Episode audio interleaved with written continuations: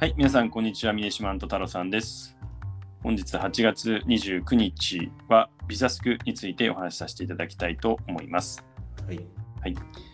とあのこれはあの個人的にあの使ってみたいっていう思いも込めて、はい太郎さんにこれちょっとあのお願いして入れてもらった会社なんですけど、あの しかしあの、まあまあ、ざっくりと言うと、まあ普段この接点のないような、まあ、領域の専門家にも、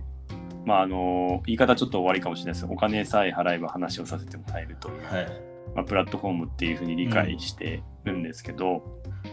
そのビザスクのサービスと特徴をまず教えていただけますでしょうか。そうですね。まあ、各業界とか、まあ、はい。えっと、実務経験がすごいある人とか、まあ、あと専門知識があるようなアドバイザーに、えっと、まあ、個人なのか、まあ、会社なのか、ちょっと置いといて、えっと、ん。まあ、マッチングするようなうん形のプラットフォームを提供している会社ですね。で、2013年に、えっと、サービスの方をローンチして、えっと、うん設立自体は1年前ぐらいらしういんですけん、ど。えっと、2020年に、えっと、マザーズ上場みたいな形で、まあ、あの、そうですね、えっと、ビジネスモデルがすごいなと調べてみても思いました。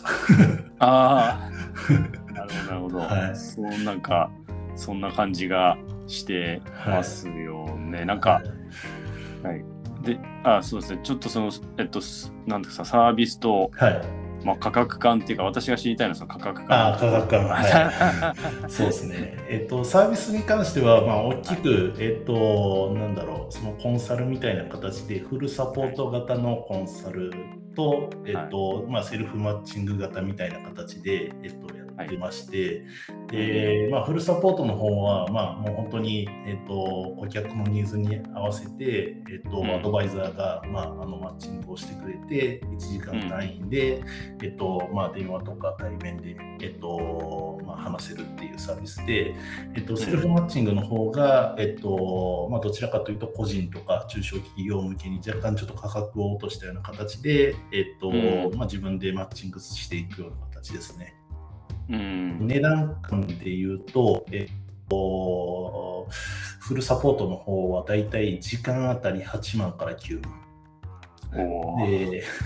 セルフマッチングの方でも、まあ、2万から3万。時間あたりっていう、1日じゃないんだみたいな。1500円ぐらいじゃないですか。そうですね。ちょっとなんか値段見て、一番初めに、あ、これ1時間やねや、みたいな感じですごい、はい、びっくりしたんですけど、はいそれ以外にも、えっと、一応なんか、あの、サーベイみたいな形のものであったりとか、まあ、業務委託みたいな形とか、あとプロジェクトみたいな形とか、なんかいろんな形で、えっと、サービス提供してるんですけど、まあ、基本的には専門家とのマッチングをベースにして、まあ、それに対して、えっと、まあ、費用がかかるみたいな形の、えっと、はいサービスですね。そういうことですよね。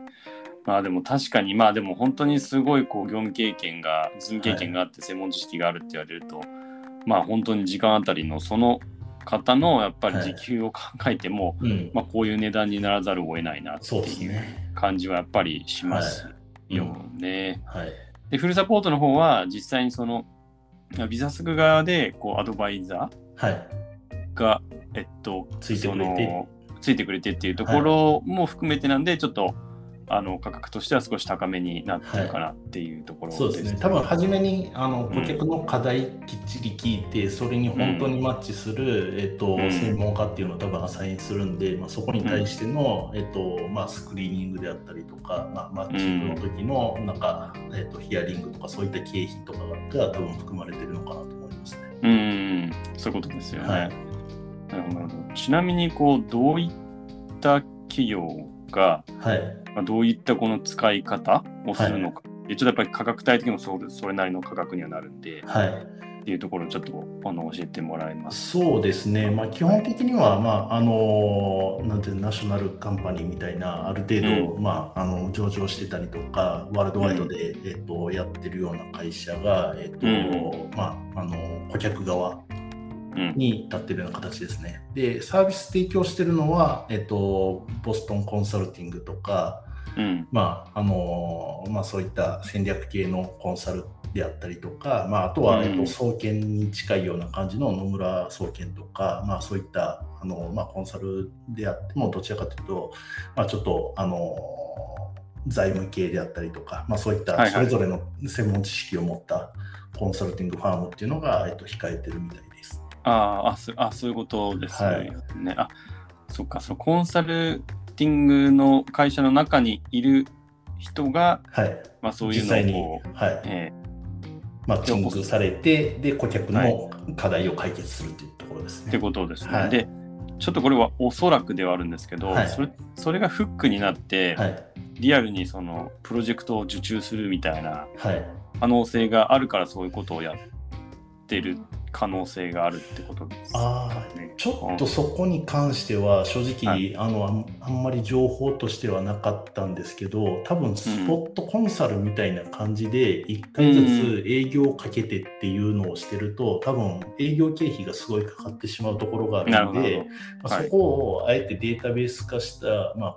この会社がうまいこと間に入ることによって、まあ、そういった、えっとスポットコンサルの営業経費とかっていうのを抑えて大きな受注に関しては直で取りに行って、で、えっとまあ、あのパートタイムであったりとか、まあ、ちょっとスポットみたいなちっちゃいプロジェクトとか、まあ、ちょっとヒアリングしたいみたいなところは、まあ、このプラットフォームを使って、えっと、入り込んでいって、まあ、結果的にはもしかしたらそこから受注とかっていうのもあるのかもしれないですけど、うん、はい、っていう状況ですね。はい、そういうことですね。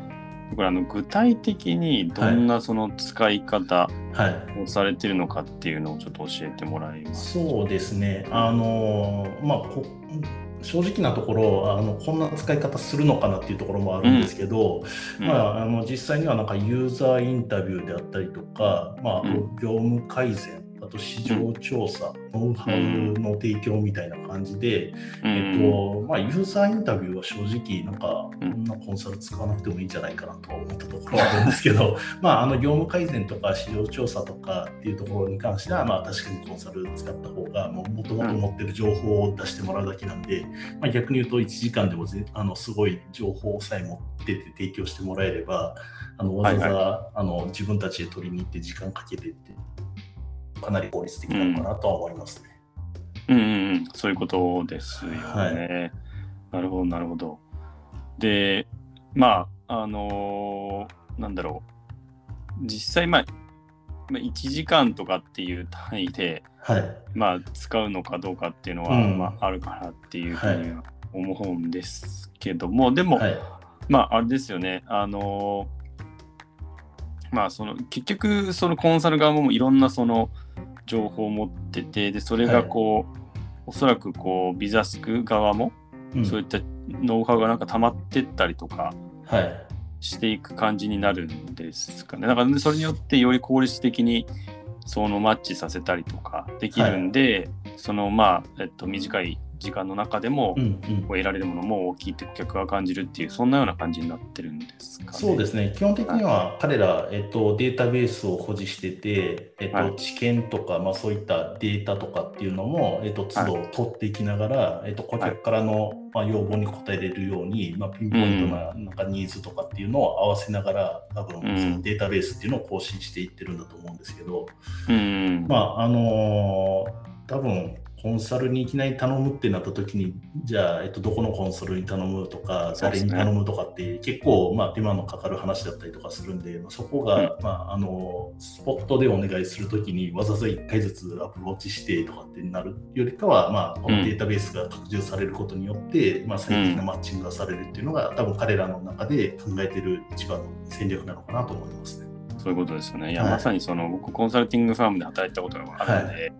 わかりますけど、やっぱりニーズのマッチって多分こういろんなこう話し合いを経て、はい。そのまあそのあるチームがこうアサインされるっていうところの、その手前のはい。ところがすごく時間かかってるっていうふうに思うので、はい。そこを代わりに間に入ってくれて整理整頓してくれる。またはその、まあ、一社一つのコンサルティングファームじゃだけじゃなくて他のところもあるんでそういうのを総合的に見て、まあ、しっかりマッチさせてくれるってことで、ってなるとやっぱりあの仕事出す側もそうですし受ける側としてもうん。なんかこうまあ、あの今よくわかんない仕事が降ってきたみたいな。普段普段あんまりやってない仕事が降ってきたみたいなケースも、まあ、減ると思いますし、はい。まあ、効率的なのかなっていう感じはしますよね。そうですね。はい、でこれ今あのこれ日本の会社ですけど、はい。グローバルて展開っていうかそういうのもなんか面白いなっていう感じがするんですけど、そういう海外展開的な戦略とかっていうのはなんかあったりするそうですね、えっとうん。ここに関してはちょっと情報が出てたんですけど、えっとうん。今現時点で、えっと海外のその、まあ、コンサルとかをしてる人の登録者っていうのが大体、えっと1.2万人ぐらい。で、うん。えっと大体30カ国以上に、まあ、うん広がってるみたいなんで、でしかも、まあ、マッチング実績自体は結構増えてってるっていうような書き方をしてました。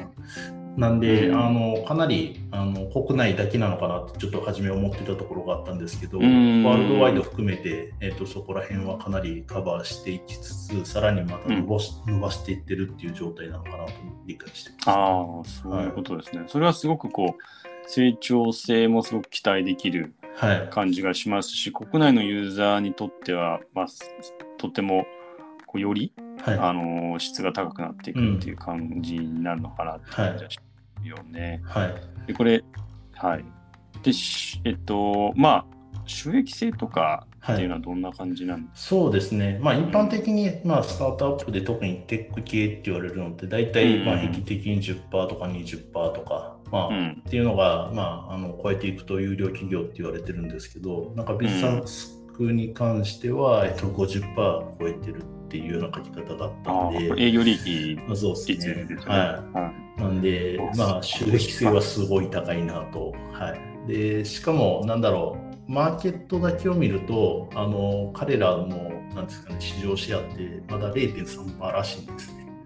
はいはいはい。なんでまあ、そういうのを考えると、まだまだ市場に対して、まあ、拡大する余地っていうのは、まあ、残ってるのかなと思うんで、まあ、そういったところを考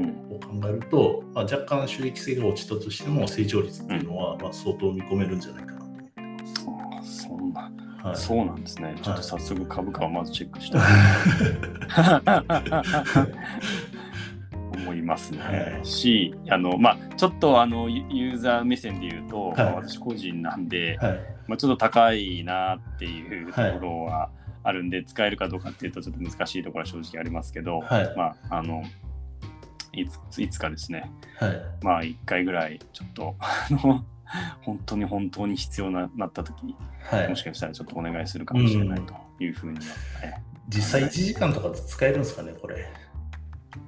どういうことですか ?1 時間使える。いや、1時間でその、まあ、8万円とか9万円っていう、はいまあ、値段設定だったんで、はいまあいい1時間だけで使いたいですって言って、本当にマッチングしてくれるのかなと思って。そういうことですね。はいなるほど。いや、実は 3, 3時間からです、ね。あ、そうそうそう。はい。そっか、その可能性ありますよね。はい、なんかちょっとそこに関してはあの申し訳ないですけど調べれてなくてただなんか思ったのが、1時間のためにマッチングとかいろいろしてなんかその費用ってなんか割に合うのかなって逆に思ってしまそうですね。さっきの利益率はい50%超えっていうところから逆算しても考えても本当にそうなのかっていうはい感じになっちゃいますよね。うん わ、かりました。じゃあちょっと、まあ、あのまた将来そう使いたいなと思った時に、はいちょっと自分で調べてみたいなと思はいいます。了はい。はい、本日8月29日はビザスクについてお話しさせていただきました。はい。